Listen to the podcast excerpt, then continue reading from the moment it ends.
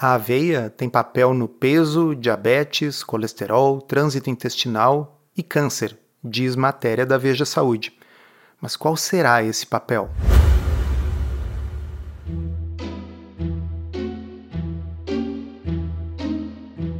Comida sem filtro.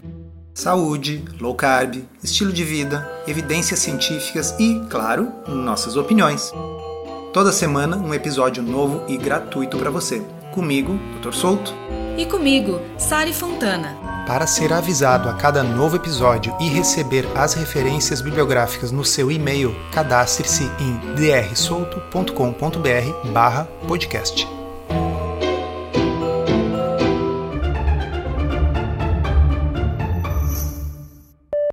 Abre aspas. A aveia é, na visão de alguns especialistas, o primeiro alimento a ter recebido a classificação de funcional, ou seja, não bastasse nutrir, ela ajuda a baixar o risco de doenças. As regras para o registro de funcionalidades foram instituídas por aqui em 1999. Não há dúvida sobre o papel dela na redução dos níveis de colesterol no sangue, destaca a nutricionista. Então, pessoal, vamos lá. O nosso objetivo aqui não é demonizar a aveia que pode ser consumida na dieta de algumas pessoas, não de todas, sem problemas. A pergunta que eu quero colocar é por que essa fixação na aveia?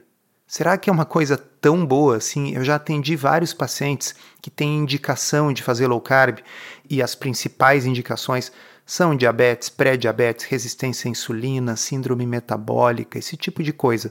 Pessoas nas quais a redução de carboidratos comprovadamente melhora e muito a doença. E a aveia tem um monte de amido. E quando eu cito que a aveia é uma das coisas que nesse tipo de alimentação deveria ser retirada, as pessoas muitas vezes ficam atônitas e dizem: Mas como? Aveia é uma coisa tão saudável. Então, não é que não possa ser saudável para algumas pessoas, mas essa fixação do pessoal na aveia como se ela fosse um superalimento que vai transformar a sua vida e sem o qual a sua saúde vai sofrer, acaba dificultando a adoção de estilos de vida pobres em carboidratos para muitas pessoas. E é por isso que a gente está trazendo esse tópico aqui. Mas, de acordo com aquela matéria, além de blindar as artérias, ela melhora o trânsito intestinal, dá mais saciedade e diminuiria a propensão a tumores. Ah, pois é, vamos lá então. Blindar as artérias é uma coisa forte até mesmo para uma estatina, por exemplo, que comprovadamente reduz o risco cardiovascular em pessoas de alto risco. Então, não, está factualmente errado o uso da expressão blindar as artérias. Mas não reduz o colesterol? Aí vem aquela velha pergunta que já se tornou um clássico aqui do podcast Comida Sem Filtro. Sari, colesterol é desfecho concreto ou desfecho substituto? Colesterol é desfecho concreto ou desfecho substituto? Substituto. Substituto. Pois é, para quem não lembra, para quem não sabe, Desfecho concreto são coisas que a gente realmente quer evitar, é o que realmente importa. Infarto, morte, AVC. Então, isso são desfechos concretos. Desfecho substituto é, por exemplo, reduzir o colesterol no exame de sangue. Mas não é a mesma coisa? Não, não é. Tem uma série de tratamentos e intervenções que mudam o desfecho substituto, mas que não afetam o desfecho concreto. E uma dessas situações é todas as dietas boladas para reduzir colesterol. Sim, por incrível que pareça, nunca se provou num ensaio clínico randomizado que uma dieta desenhada para reduzir o colesterol reduza de fato a incidência de mortalidade ou eventos cardiovasculares graves. E talvez você que esteja ouvindo diga agora: não, mas eu li que uma dieta mediterrânea reduziu eventos cardiovasculares. Sim, é verdade, mas ela não reduziu o colesterol. Olha que interessante. A única dieta que em ensaio clínico randomizado mostrou redução de eventos cardiovasculares graves em pacientes de alto risco com dieta não reduziu o colesterol. Ou seja, nós temos estudos em que se reduz o colesterol e não reduz eventos cardiovasculares, e nós temos estudos em que se reduz eventos cardiovasculares e não se reduz colesterol. Então, achar que um alimento especificamente porque reduz um pouco, e de fato reduz um pouco o colesterol no sangue, vá ter o efeito de blindar as suas artérias? Não, isso não é verdade. E quem quiser dar uma conferida no episódio no qual nós falamos sobre manteiga e margarina, lá a gente cita justamente um ensaio clínico randomizado conduzido no passado, no qual pessoas foram randomizadas para uma dieta com manteiga e para uma dieta com margarina à base de milho.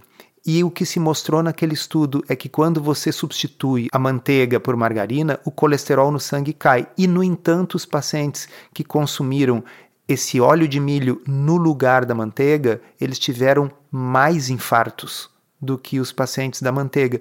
Então, às vezes, o desfecho substituto vai para um lado e o desfecho concreto vai para outro. Essa alegação do colesterol não permite falar que esse alimento ou qualquer outro blinda as suas artérias.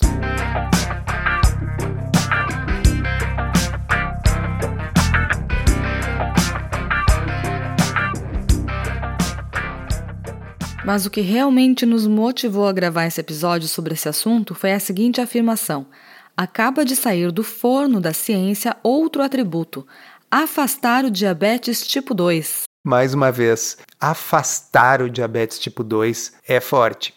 Existem estudos, por exemplo, que mostram que o uso de metformina em pacientes com pré-diabetes reduz o risco de vir a desenvolver diabetes. Isso metformina, glifagem, uma droga, um remédio. Então, a aveia, que é algo que aumenta a glicemia porque é um carboidrato, vai afastar o risco de diabetes? Não, né? Mas vamos pensar um pouquinho sobre da onde poderia estar saindo essa ideia de utilizar aveia no contexto do diabetes. De acordo com o texto, a aveia não é feita só de fibras. Tem vitaminas, tem minerais e muitos outros nutrientes. Então tá, gente, vamos lá consultar o Food Data Central para avaliar quais são os nutrientes que compõem a aveia. Estou falando aqui de aveia, flocos de aveia. Em 100 gramas, qual é o principal nutriente que está presente? Adivinha? Fibra? Tem 10% de fibra, 12,5% de proteína. E agora vamos aos carboidratos. Quanto será que tem de carboidratos em cada 100 gramas de aveia? 67,5%. É isso mesmo, gente. 67,5% de carboidrato, mesmo se a gente descontar os 10 gramas de fibra, porque a gente está consultando uma base de dados americana, ainda restam 57,5% de carboidrato, na forma de amido. E o pessoal ainda vem dizer que aveia é uma boa fonte de fibra e proteína. A dissonância cognitiva envolvida nisso é algo que me deixa muito, muito pasmo. Porque veja, ter fibras é bom? É, mas eu posso elencar para vocês uma sequência de alimentos ricos em fibras que não vão fazer mal para a glicemia de um diabético. Vamos lá, aquela sequenciazinha que a gente sempre fala? Alface, espinafre, couve, repolho, abobrinha, pimentão, cenoura, cebola, tomate, berinjela e por aí segue. Tudo isso é rico em fibras, tudo isso é rico em minerais, tudo isso é rico em vitaminas. Mas para que que eu vou dar uma bomba de 60 e tantos por cento de glicose pura, porque lembrando, amido é glicose pura, para uma pessoa que tem uma doença que se caracteriza por intolerância à glicose? Vamos lembrar que uma das formas de diagnosticar diabetes é dar 75 gramas de glicose pura para uma pessoa e vê que a glicose dela subiu demais e duas horas depois ainda está acima de 200, isso significa que ela não tolera a glicose. E aí você vai sugerir para afastar, repelir o diabetes do corpo que ela consuma glicose pura no seu café da manhã. Ou seja, aveia, tá, não é pura, tem um pouco de fibra, minerais, etc. Mas tem tantos vegetais que são pobres em carboidrato.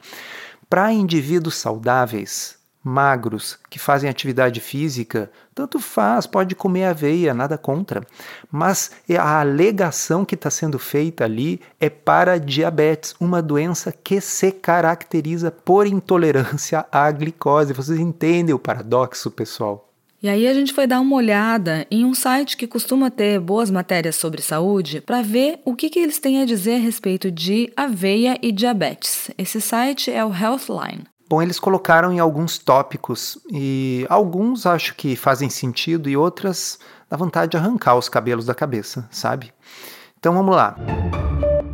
Pode ajudar a regular o açúcar no sangue. Acabei de arrancar um chumaço de cabelos da cabeça. Lembrando mais de 60% da coisa é açúcar. Como é que ela vai ajudar a regular? Só se for regular para mais, né? Graças ao seu conteúdo moderado de fibras e mais baixo índice glicêmico. Mais baixo do que o que, cara pálida? Cara pálida. Mais cara baixo do que uma bisnaguinha, mas não é baixo comparado com uma penca de outros alimentos, incluindo vários vegetais. E se alguém aqui tem alguma dúvida do que eu acabei de dizer, vá na farmácia mais próxima e peça ao farmacêutico um aparelhinho chamado Libre, que é um monitor contínuo de glicose. Coloque no seu braço. Aí, depois que o aparelhinho estiver configurado e funcionando, medindo a sua glicose, faça um café da manhã com um omelete.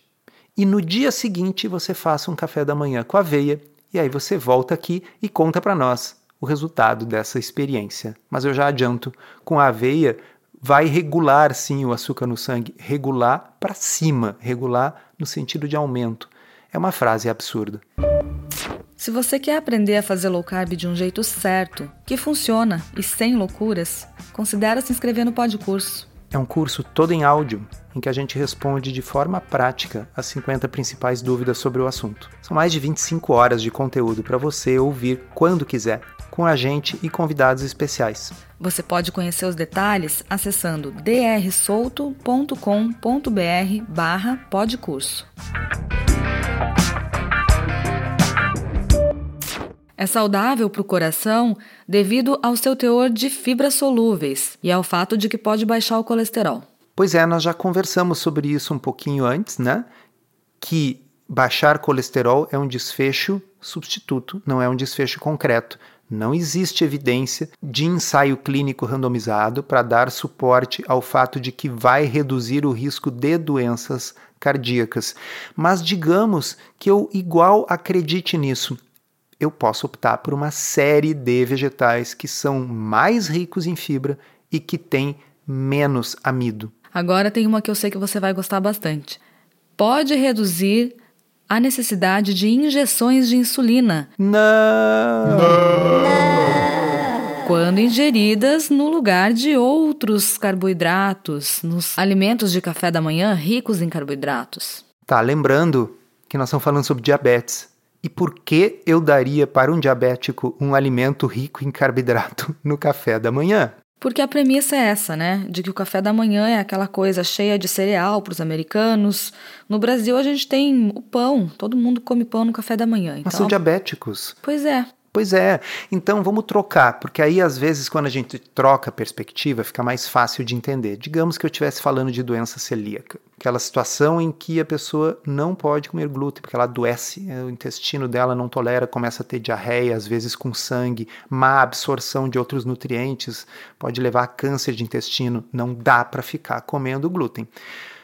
E aí eu diria o que? Nossa, mas no café da manhã é tradicional comer um pãozinho. Sim, mas ele é celíaco, ele não pode comer um pãozinho. Ele vai ter que comer um pão sem glúten ou alguma outra coisa sem glúten.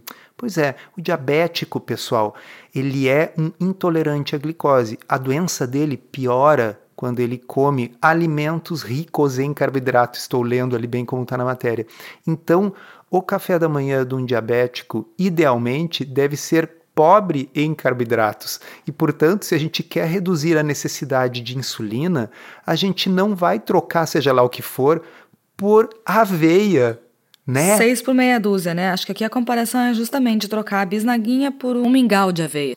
Mesmo imaginando que possa haver uma vantagem entre uma bisnaguinha com geleia substituída por aveia integral, que vai ter um impacto glicêmico um pouco menor, não é como se não existisse incontáveis alternativas de café da manhã que nem carboidrato tem.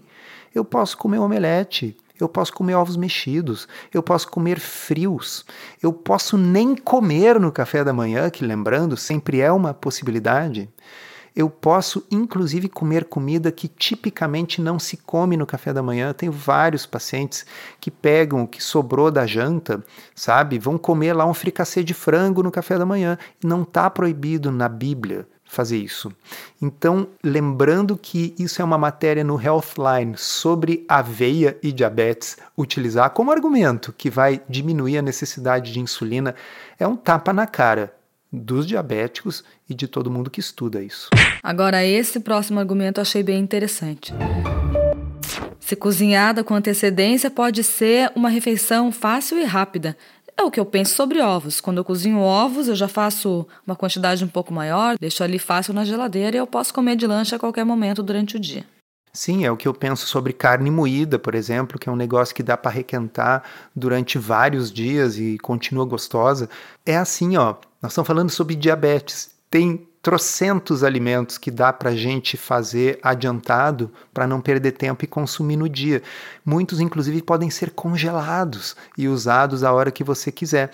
Mas aí eu vou sugerir que, já que a aveia é um negócio que você pode fazer um mingau adiantado para comer no outro dia. Nossa, então isso a torna ótima para um diabético. Cara, assim, essas pessoas têm o que na cabeça? Eu não vou dizer aqui porque fica chato no podcast a palavra que eu pensei. É moderadamente alto em fibras, fazendo você se sentir saciado por mais tempo e ajudando no controle do peso. Controle do peso? Assim, ó, se você, amiguinho ouvinte, está pensando que acrescentar fibras vai fazer você emagrecer, é pouco provável que dê certo essa estratégia, tá? Porque senão todo mundo ia passar na farmácia, comprar um metamucil da vida, que é psilon, né, que é fibra, bota na comida e graças a isso teria o efeito mágico de emagrecimento. Aliás, é muito comum nesses canais a cabo que tem aqueles infomercials intermináveis, sabe, que levam meia hora e eles ficam tentando vender para você é, quitosana, ou seja lá o que for, que é uma fibra que vai impedir que você absorva os alimentos.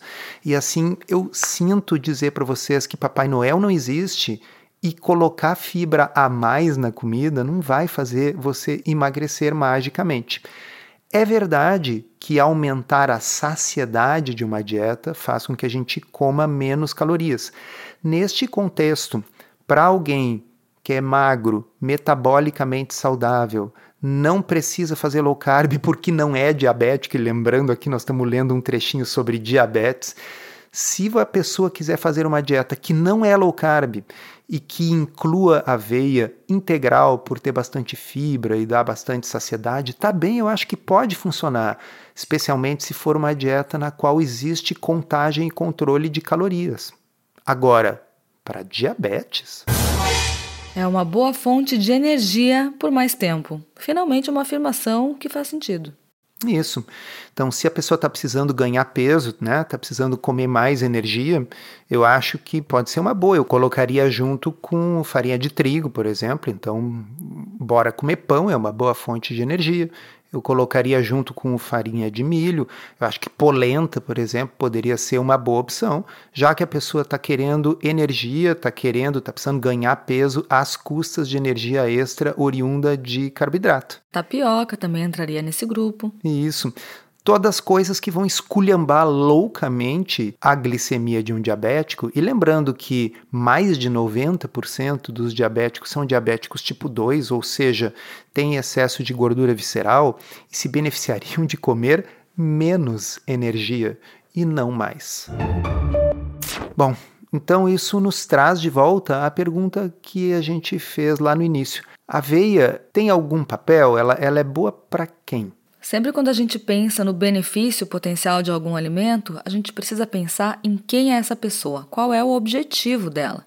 Como a gente já comentou, se é alguém que não tem problemas com peso, não precisa emagrecer, ou se até mesmo é uma pessoa que precisa ganhar peso, a aveia pode sim ser considerada um bom alimento, uma boa opção. Porque ela é rica em energia, tem bastante carboidrato, é moderada em fibras e até tem uma quantidade de proteína razoável, pensando que é um cereal. Já se essa pessoa é diabética, precisa emagrecer, especialmente se ela está fazendo estratégia low carb, a aveia não vai ser uma aliada. Porque, como a gente comentou, mais de 60% da aveia é carboidrato. E aí vai ter gente que vai dizer, mas dá para fazer dieta, até mesmo low carb, com aveia. Dá? Sim, gente, é possível. Eu mesma vou contar para vocês que quando eu comecei a fazer uma dieta com menos carboidrato, lá em 2013, eu comecei com a estratégia Dukan. E a primeira fase dessa estratégia inclui bastante aveia. Bastante aveia no sentido de frequência, mas não de quantidade. É uma colher de sopa de farelo de aveia por dia. Lembrando, pessoal, que farelo de aveia não é só a fibra da aveia. Olhando no banco de dados do USDA, de cada 100 gramas de farelo de aveia, 66 são carboidratos, dos quais 15 gramas são fibra. Ou seja, nós ainda temos 51 gramas de carboidrato em 100 gramas de farelo de aveia. E naquele momento eu até achei interessante porque é, a aveia é muito versátil e eu comecei a fazer várias receitas com aveia que me ajudavam a incluir diversidade no cardápio da alimentação, que fora isso era praticamente só carne e vegetais. E só para lembrar para quem não prestou atenção, era uma colher de sopa de farelo. E eu emagreci. Eu emagreci comendo aveia, mas foi uma tortura, preciso confessar. Porque além de fazer esses controles na alimentação, eu também precisava monitorar muito de perto a ingestão calórica. Então hoje, sabendo tudo que eu sei, eu consigo entender que o que me fez emagrecer comendo aveia foi a restrição calórica bastante consciente. E eu consegui emagrecer apesar da aveia, não por causa da aveia naquele momento. Então eu espero que tenha ficado claro que a gente não está demonizando a aveia, a gente está fazendo um contraponto a um endeusamento da aveia, como se ela fosse a resposta para os seus problemas de saúde e um deles, diabetes que é uma doença que melhora com a retirada de carboidratos e a aveia é mais rica em carboidrato do que em qualquer outra coisa. Não tem nenhuma fibra ou mineral ou vitamina que tenha na aveia que você não vai encontrar em outras opções com menos carboidratos. Os vários estudos que mostram associações positivas entre o consumo de aveia e desfechos vários de saúde são estudos observacionais. Aqueles que não podem estabelecer causa e efeito, vocês já devem estar cansados de ouvir que nesses estudos existe o viés do usuário sadio, que significa aquelas pessoas que comem mais aveia são as mesmas que cuidam mais o peso, que fumam menos, que fazem mais atividade física e, portanto, elas têm desfechos melhores não por causa da aveia. A aveia é um marcador daquele estilo de vida. Lembrando para você que é nosso aluno no Podcurso, que nós temos um grupo exclusivo lá no Telegram e você pode enviar sugestões de temas para esse podcast e também dúvidas para a gente responder. Encerramos assim esse episódio do Comida Sem Filtro, que foi idealizado, roteirizado e produzido por nós. Se você gostou, divulgue para os seus amigos e inscreva-se na sua plataforma preferida para não perder nenhum episódio. As informações contidas neste podcast são apenas para fins informativos e podem não ser apropriadas ou aplicáveis às suas circunstâncias individuais. Este podcast não fornece aconselhamento médico ou profissional e não substitui a consulta com um médico e ou nutricionista. Não use este podcast para diagnóstico ou tratamento médico. Qualquer sugestão é apenas uma recomendação geral que não é específica para qualquer pessoa ou doença em particular.